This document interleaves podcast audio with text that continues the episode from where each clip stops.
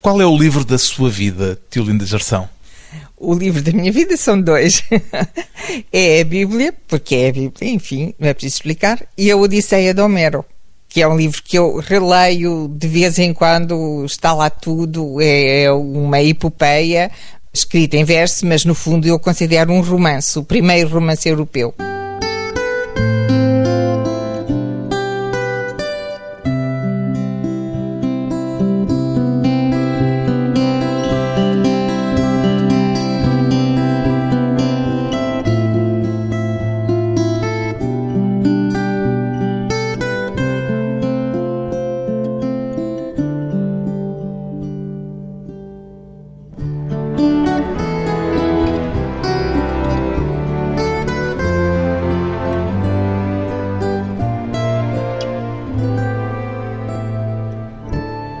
Gerção, 74 anos, escritora. O que é que os livros que escreveu já lhe ensinaram a seu respeito, Tiolinda Gerção? Muita coisa. Eu acho que os livros mudam, mudam a consciência das pessoas. Eh, seja leitor ou escritor? Seja leitor ou escritor. O escritor muda de certeza. Aprendeu mais a ler ou a escrever? As duas coisas, até porque não as distingo. Acho que é tão importante uma como outra. Mas descobriu seguramente coisas diferentes enquanto leitora ou enquanto escritora, porque aí está a empenhar-se pessoalmente naquilo que está a escrever e, portanto, provavelmente está a ir buscar coisas suas a sítios às vezes remotos ou recônditos. Exato, e, e é, é, eu acho que um escritor tem que ter uma certa bravura, tem que não ter medo do inconsciente, das zonas de sombra. Às vezes escrever é doloroso tem um aspecto muito lúdico, por vezes, então a primeira versão de alguns textos, por exemplo, A Casa da Cabeça de Cavalo é uma comédia, nitidamente, embora fale da morte, mas a primeira versão, em geral, é lúdica, porque não estou nada preocupada. Vou lançando para o computador o que me vem à cabeça. Depois há um grande trabalho, claro. Mas eu também tenho esperança que aquilo que eu escrevo mude de algum modo a cabeça dos leitores e os faça pensar e os toque pela emoção, porque eu considero que a literatura é uma obra de arte, apesar de tudo. Acho que hoje em dia cada vez menos se tende a pensar isto. Hoje a literatura é uma coisa vendável para passar tempo para entreter o leitor. A minha concepção não é essa. Não é entretenimento, é descoberta. É descoberta, exato. É muito mais do que aquilo que procuramos numa revista que depois deitamos fora o livro é para não deitar fora, para conservar, para reler. E um bom livro é aquele em que descobrimos sempre coisas novas. Relendo-se, tem descoberto novidades ou surpresas naquilo que publicou desde 1981 até hoje? Eu nunca me releio, devo dizer. Cada livro corresponde a uma época e depois de escrito pertence aos leitores. Já não, não tem curiosidade de ir de vez em quando espreitar uma página ou outra porque uma memória ou outra lhe evocou qualquer coisa que escreveu no passado? Só quando sou obrigada. Se não for, nunca mais lhes toco. E detesto quando me pedem para rever provas. Não quero. O livro segue o seu caminho, já não tenho nada com isso. Nunca fez versões novas ou revistas de obras que publicou anteriormente? Não nunca farei. Não poderia imaginar-se a melhorar um romance que escreveu há muitos anos? Não, até porque quando eu publico um livro é quando ele me satisfaz, quando eu acho que ele está perfeitamente encaixado. Não sei fazer melhor, mas aquilo que está satisfaz-me. Então atingi o objetivo e daí para diante despeço-me dele. Tem acontecido às vezes é que querem fazer uma adaptação para teatro, recentemente também surgiu uma para cinema de um conto, e aí às vezes pedem-me que veja um. Aí tem de, de ler mesmo. Ou, às vezes sim, mas só quando sou obrigada. Pois bem, Tiolinda Gerção é a autora de uma obra literária que já passou pelo romance, pela prosa diarística, pelo conto, já viu livros adaptados ao teatro, há agora também este caso de um conto adaptado ao cinema, e agora o livro que acaba de publicar chama-se Passagens. É um romance em três andamentos, com a morte como pano de fundo. Como é que lhe surgiu a ideia de observar a vida pelo ponto de vista de uma mulher que acaba de morrer, Tiolinda Gerção? Bom, eu acho que a morte faz parte da vida. É natural. Claro que nunca a aceitamos racionalmente. Nós gostaríamos de ser imortais, gostaríamos que não existisse um fim.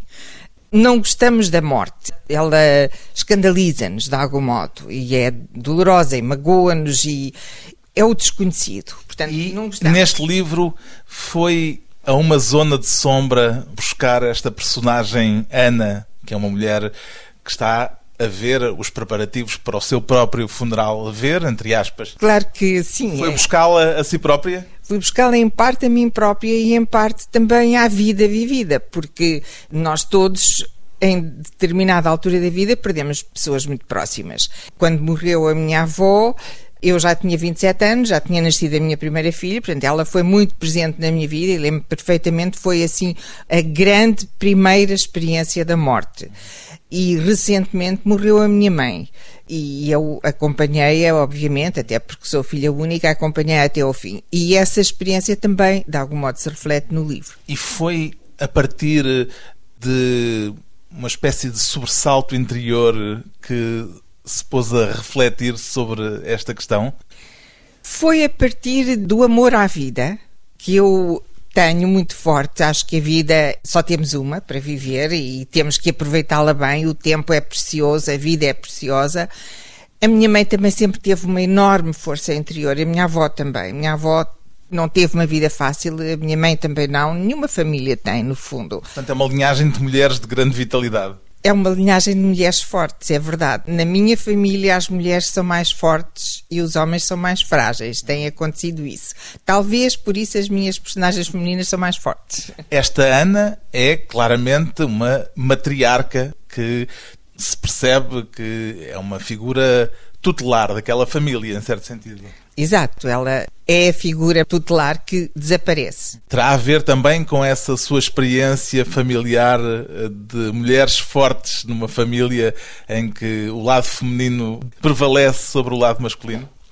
Sim, eu acho que sim. Há, aliás, alguns aspectos da vida da minha avó também retratados na figura da Ana. Há muita coisa da minha mãe, mas para mim seria demasiado doloroso imaginar a minha mãe a ver o seu próprio os preparativos para o seu próprio funeral. Ela sempre quis ser cremada, etc. Portanto, eu respeitei a vontade dela, mas eu imaginei-me mais a mim nessa situação. Portanto, a figura também tem coisas minhas.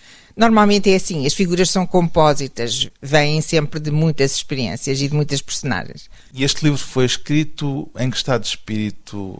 Num estado de espírito de uma certa angústia, de uma curiosidade mórbida? O que é que prevaleceu no momento de compor esta personagem, esta e as outras, porque digamos que em certo sentido é um romance sinfónico quase. Sim, exato. O romance sinfónico é uma boa expressão porque são vozes, assim como na música de Bach. Há vozes, é uma polifonia e aí também a música de Bach também está em pano de fundo em todo o livro, mas nota-se mais no fim. De mórbido eu acho que não tem nada, embora fale do o que é que acontece ao corpo depois de morrer, como é a cremação, embora fale dessas coisas, é numa perspectiva positiva. Eu perguntava-lhe mais pelo seu estado de espírito no momento de o escrever. No momento de eu escrever é assim, depois da morte da minha mãe, eu já estava a escrever o livro, mas parei durante um ano e fui escrever As Águas Livres que não é um livro propriamente diarístico, mas é um livro porque eu não sou capaz de datar as coisas, não gosto dos diários, não gosto da forma do diário.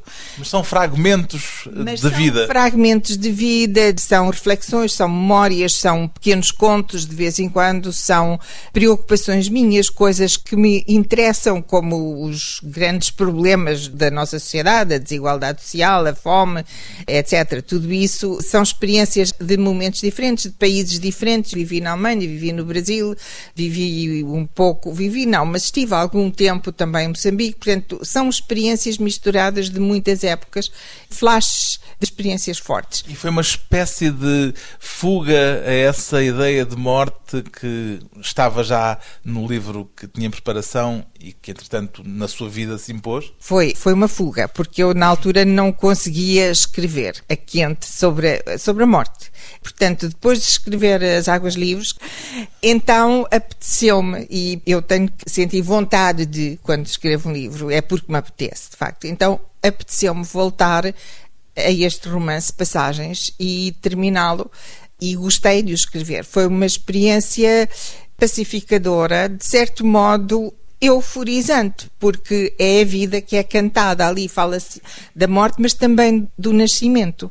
E eu própria vi aqueles vídeos que descrevo de como é que é a vida intrauterina, como é que é desde a primeira célula da concepção o desenvolvimento da futura criança. Portanto, o nascer e morrer estão muito presentes no livro, assim como o sexo e o amor, que são as grandes forças vitais, o amor, a fome, essas coisas que fazem a vida. Os motores da vida. Depois de uma breve pausa, voltamos com Tiolinda Gerção e a idade certa para a literatura.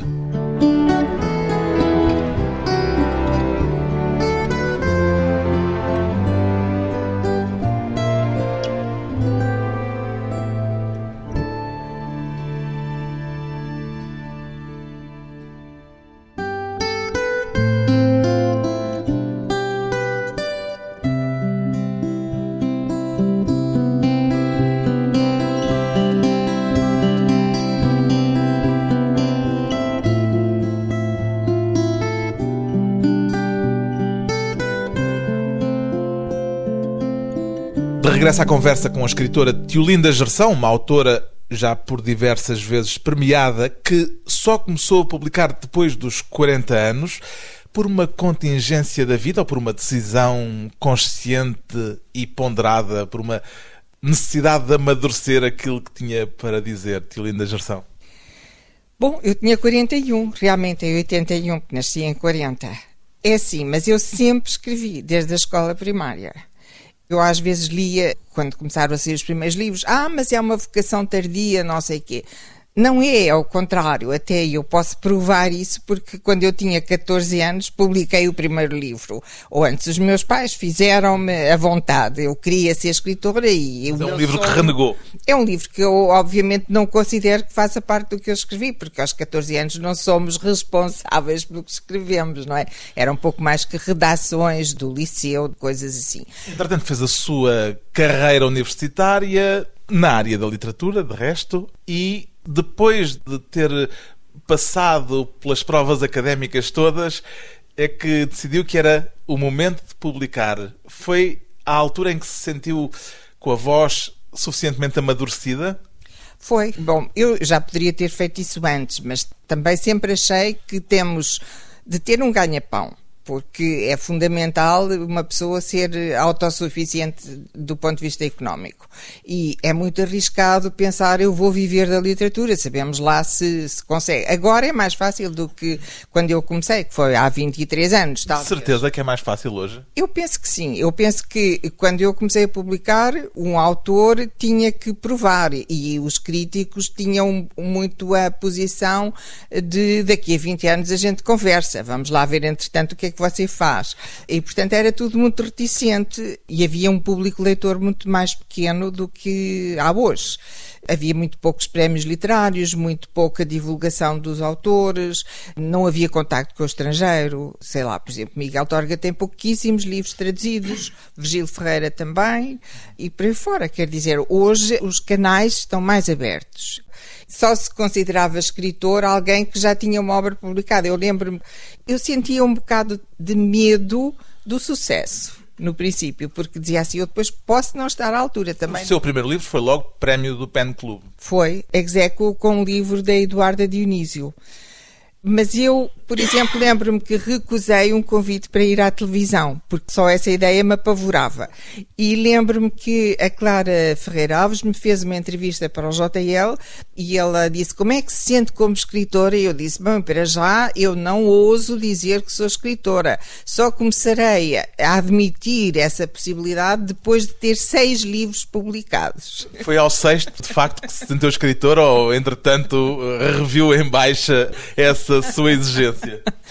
Bom, entretanto, eu penso que sempre tive uma autoconsciência bastante grande. Eu, quando tinha 14 anos, percebi que tinha sido um disparate total publicar aquelas coisas completamente imaturas e que aquilo não era nada e que tinha muito que ler, que aprender, que viver, etc., até encontrar a minha própria voz. Depois percebi que tinha o meu caminho e que o ia seguir antes de ter publicado seis livros. Continuou a escrever nesse interregno entre o livro imaturo dos 14 anos e o livro já maduro dos 41. Há aqui uma capicua, um, há aqui uma inversão. Continuei sempre a escrever, sempre. E por exemplo, Paisagem com Mulher e Mar ao Fundo foi o primeiro romance que eu comecei a escrever, mas achei de tal maneira vasto o tema que depois o silêncio, que era outra ideia, uma história de amor, se sobrepôs e eu só peguei de novo na paisagem com Mulher e Mar ao fundo depois da Revolução de Abril. Eu comecei a escrevê-lo ainda durante o tempo da ditadura, a tomar notas. Eu vou escrevendo muito à base de fazer apontamentos, tirar notas, preparar as coisas e depois lançar-me à obra. Sente-se parte de uma geração de escritores que surgiu depois do 25 de Abril, houve esse rótulo de uma nova geração de autores que puderam exprimir-se com o 25 de Abril? Sente-se parte disso ou acha que foi uma circunstância, digamos, fortuita? Com certeza que teve imensa importância, até porque antes do 25 de Abril havia a censura, um romance como a paisagem jamais surgiria, ou se fosse publicado eu ia presa. Portanto, havia também uma certa contenção da parte dos escritores que se autocensuravam e diziam: Bem, eu já sei que isto vai, vai dar bronca, digamos, eu vou dentro se publico. E poucos, eu admiro muito, lembro-me de ter aulas particulares de literatura francesa com a mulher de Miguel Torga, porque eu ainda fiz o antigo sétimo ano do liceu das duas variantes, inglês, alemão e português, francês, porque não sabia bem o que é que queria escolher e de estar em casa do Miguel Torga e ele entrar por ali adiante e dizer o diário foi apreendido e ele estava completamente desvairado. Um dos vários do volumes diário, do diário. Um dos vários volumes do diário. Isto seria, eu tinha 16, 17 anos na altura, terminei o liceu com 17 Portanto, isto foi em 57, portanto, foi o volume desse ano. Alguma vez se aventurou a dar a ler ao Miguel Torga algo do que escreveu? Aventurei, claro, porque os jovens candidatos a escritor normalmente pedem opinião. E a verdade é que ele sempre me entusiasmou a escrever. E também aprendi muito com a professora André, que me mandava escrever composições em francês. Foi um bom treino, digamos, até porque eles tinham uma fasquia muito alta de exigência, e isso também foi interessante para mim. Mas eu, eu vinha de uma família privilegiada, onde havia uma biblioteca em casa de livros franceses e, e uma família que lia muito. Lembra-se do primeiro livro que lhe deu uma emoção a que possa chamar literária, independentemente daqueles primeiros livros que se leem como historinhas, a primeira vez que pensou isto é literatura?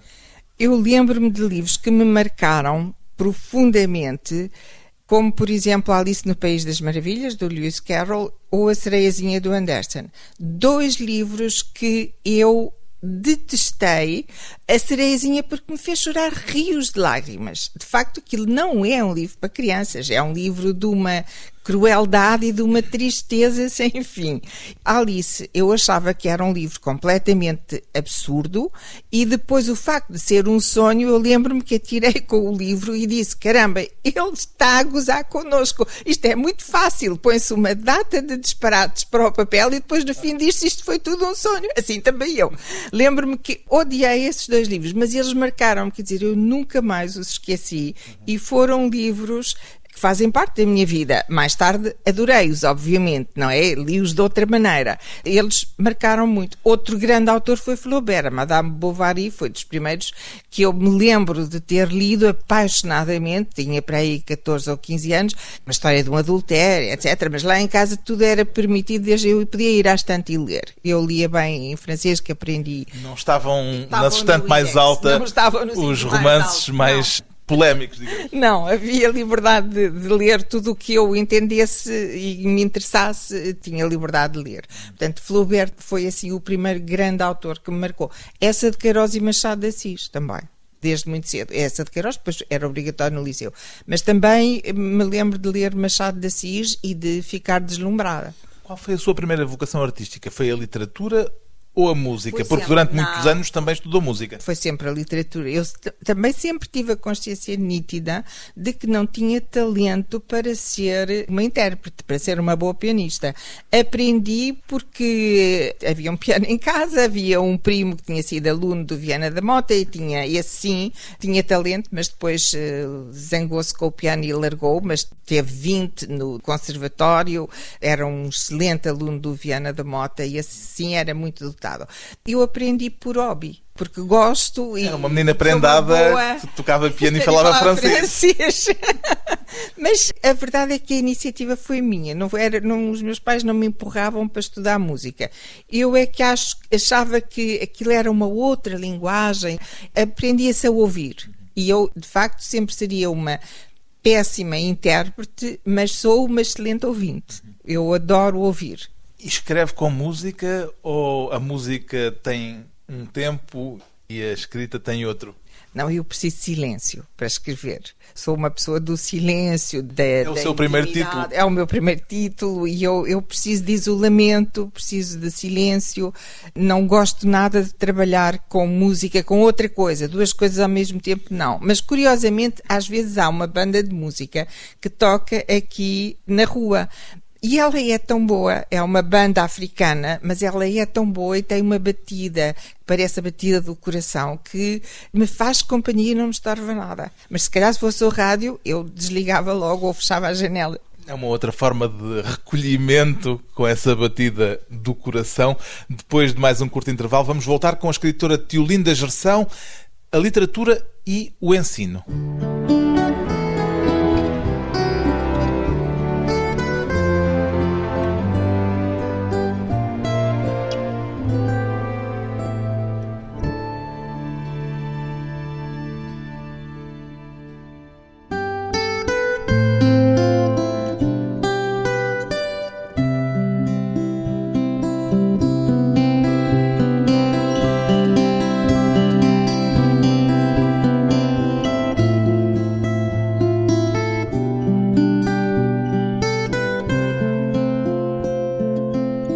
Convidada hoje para a conversa pessoal e transmissível, a escritora Tiolinda Gerção, autora do romance Passagens.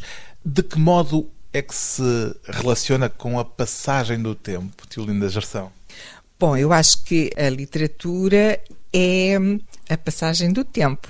É uma forma de captar o tempo. O que eu estava a tentar perceber é se a sua relação com o tempo é tranquila ou com uma pontinha de angústia ou ansiedade à mistura. É tranquila, até porque eu devo dizer que ter saúde é muito importante. Felizmente eu tenho. E eu não me sinto com a idade que tenho no bilhete de identidade. Sinto-me cheia de força e de projetos e de energia e ainda com imensa coisa para escrever. Imensas ideias para realizar. Tem normalmente um- uma lista de projetos futuros em desenvolvimento? Ah, tenho, mais que lista, tenho muitas notas, muitas coisas para Livros começados? livros, livros, eh, esboçados. Eh, Quando eu começo a escrever, então não paro, mas faço esboços, um pouco também como quem desenha. Como aqueles cadernos que os pintores fazem, e eu escrevo muito também assim, por aproximações. Gosto de ir eh, juntando os tais caderninhos que me acompanham sempre, com as notas, etc. Vou-me aproximando dos assuntos. Tem saudades do ensino ou foi uma libertação poder ter o tempo mais livre para escrever? Eu sinto que sou muito privilegiada porque todo o trabalho que eu tive na minha vida, e foi muito, e trabalhei no duro e não foi fácil, no tempo em que eu fiz doutoramento, a universidade era um feudo dos homens. Só deixou de ser quando começou a ser tão mal paga que os homens já não queriam ir para lá. Preferiam ir para a indústria, para outros empregos. E sentiu esse peso da dominação masculina no meio universitário? Ah, com certeza, com certeza que senti. Havia uma grande resistência a ter mulheres no corpo universitário. Isso era absolutamente nítido. Eu lembro-me que, inclusive, eu tive uma bolsa do Instituto de Alta Cultura de dois anos para redigir a tese de doutoramento. E no fim do primeiro ano fui obrigada a interrompê-la e a ir dar aulas porque senão um determinado colega que era muito protegido pelo professor catedrático, teria que ir para a tropa e para ele não ir para a tropa e fazer a tese dele, eu tive que interromper a redação da minha tese. Ficou com alguma mágoa? Na altura fiquei furiosa com o professor, porque eu disse: se eu fosse homem, isto não me acontecia. Estamos a falar dos anos 70, 80 já? Ainda 70, hum, eu fiz o doutoramento em 76, mas levei vários anos a fazer a tese porque estava, primeiro estava a dar aulas ao mesmo tempo e acabava por trabalhar no verão. E depois, quando tive aqueles dois anos para terminar, fui obrigada a parar a meio, o que é horrível. Portanto, as coisas não se alteraram de um dia para o outro no processo revolucionário? Não, claro que não. Mas a tese já estava feita em 74. A sua Depois, tese é da área das germânicas? Da área da germanística. É sobre o Alfred Dublin, que é um autor que o Günter Grass muito admira. Até escreveu um ensaio sobre o meu mestre Dublin. O autor do Berlin Alexanderplatz. Alexanderplatz, exatamente. E eu gostei muito da obra dele, que realmente é uma obra poderosa. Ele começou por estar ligado ao expressionismo, depois desligou-se. É um judeu alemão que era médico e uma pessoa de grande cultura e que embarcou em Lisboa a fugir do nazismo para os Estados Unidos e tem inclusive algumas páginas muito injustas sobre Lisboa. Eu muitos anos depois de escrever a tese, escrevi um artigo sobre a visão dele completamente injusta sobre Portugal e os portugueses e Lisboa. Na altura em que eu estava a escrever a tese, estava tão apaixonada pela obra e pelo autor da obra que era incapaz de dizer mal da posição dele. Mas aí nesse ensaio, mais tarde, eu fui bastante contundente. Mas a posição é dele é no sentido de dizer que os portugueses são um povo desinteressante, que Lisboa era um sítio de onde era preciso fugir? era no sentido de se sentir superior, porque vinha de um país eh, civilizadíssimo e troça, inclusive, de uns camponeses que ele vinha de comboio de Paris, atravessou quando estava já depois da fronteira portuguesa, os camponeses fizeram a viagem de pé para que o filho dele pudesse vir deitado no banco. E ele troça deles de uma maneira com uma superioridade, com uma arrogância chocantes, porque ele não aprendeu nada. Ele que era ele próprio perseguido, que se sentia discriminado por ser judeu, etc., aparentemente não aprendeu nada. E depois tudo em Lisboa incomoda, o riso de Lisboa, o barulho na rua, os elétricos, e é completamente ignorante, só sabe que houve aqui um terremoto, de resto não, não sabe nada de nada, mas dá opiniões sobre tudo. E diz, bem, há muita coisa em que ele viu viu bem as coisas, as lojas, as ruas que têm os nomes das lojas, a Rua do Ouro, da Prata, enfim, mas ele diz que as nossas igrejas parecem ginásios, o que é completamente absurdo. Nós temos igrejas maravilhosas. Isso de alguma forma alterou a sua relação com os livros e a obra que o Alfred Dublin deixou? Não, não alterou a relação continua a ser um grande autor, eu continuo a gostar muito dele, mas de facto eu só escrevi depois de terminar a tese um artigo ou dois, porque fica-se bastante saturado quando se faz uma tese sobre a obra de um autor. Entre um grande autor e uma pessoa extraordinária, entre o valor humano e o valor artístico, se tivesse de escolher, que escolha faria? Eu acho que o lado humano é sempre o principal. Há muitos escritores que eu não quero conhecer. Gosto das obras e tenho medo de me decepcionar com os autores, porque são coisas diferentes. Já lhe aconteceu decepcionar-se com autores? Eu, eu, eu, por acaso não nunca, lhe vou pedir casos concretos, evidentemente. Não, eu vou dizer um caso concreto porque foi ao contrário. Eu não queria conhecer o Virgílio Ferreira porque achava que ele era demasiado negativo e nihilista. Eu tinha lido a aparição e dizia, mas isto é um louvor da morte, Deus morreu e nós ficamos órfãos, o mundo não tem sentido, o amor eh, confunde-se com o assassínio. E eu dizia, como é que se dá isto a ler? Os alunos do liceu, eu, quando li, já tinha 20 anos, portanto já estava fora do liceu, era adulta, gostei imenso da aparição, foi um dos livros da minha vida. Lembro-me que o li sem parar até ao fim, fiquei absolutamente fascinada, mas depois eu não queria conhecer o autor. E fui arrastada pelo Helder Godinho, que estava a fazer uma tese, ou tinha feito doutoramento sobre o Gil Ferreira, e que me levou a conhecê-lo. E eu fui literalmente arrastada, eu não queria conhecê-lo. Mas acabei por gostar imenso do Virgílio, por ele ser uma presença amiga e inspiradora na minha vida, e gostei muito dele como pessoa. Ele foi também importante no momento inicial da recepção da sua estreia literária, tanto quanto me recordo. Não, ele próprio depois escreveu isso, que houve um jornal, ele telefonou-me a dizer isso e escreveu isso a alguns, que dizia que a Lídia Jorge e eu, de certo modo, tinha sido ele a lançar-nos. É verdade em relação à Lídia, não é verdade em relação a mim. Ele escreveu posteriormente, dois anos depois, ou coisa que o valha, num diário, que tinha lido o manuscrito do Silêncio e que tinha gostado e se tinha sentido bastante identificado. Foi a Tiolinda Geração que lhe enviou?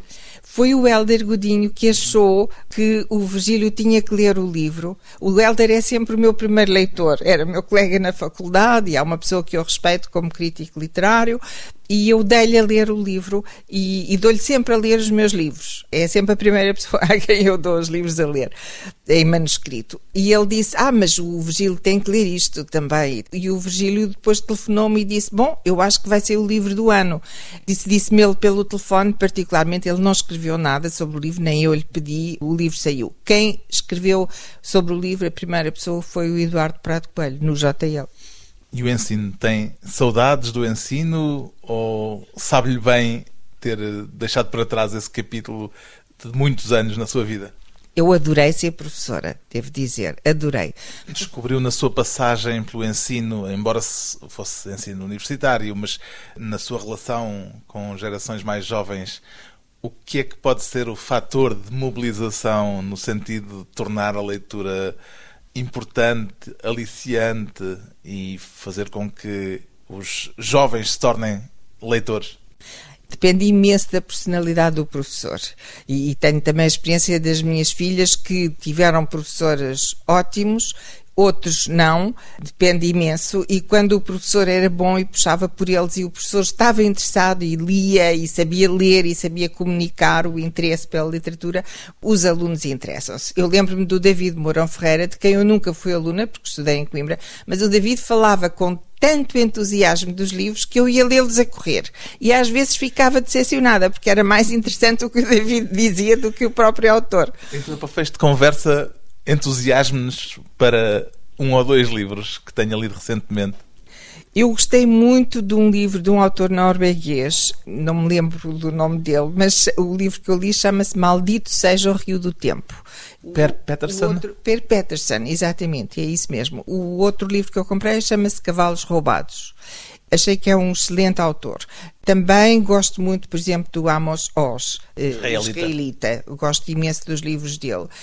Mas, enfim, há imensos, imensos autores que me fascinam. Sei lá, o Guimarães Rosa, por exemplo, é um autor que eu acho fabuloso, nunca me canso de o ler. Herta Müller, por exemplo, eh, não há muita coisa interessante na literatura alemã do meu ponto de vista, na literatura atual. Herta Müller, sim, gosto muito dos livros dela. Enfim, temos uma boa lista, uma boa lista de sugestões de uma escritora que é também leitora, evidentemente. O livro mais recente de Olinda Gerson chama-se Passagens, edição sextante.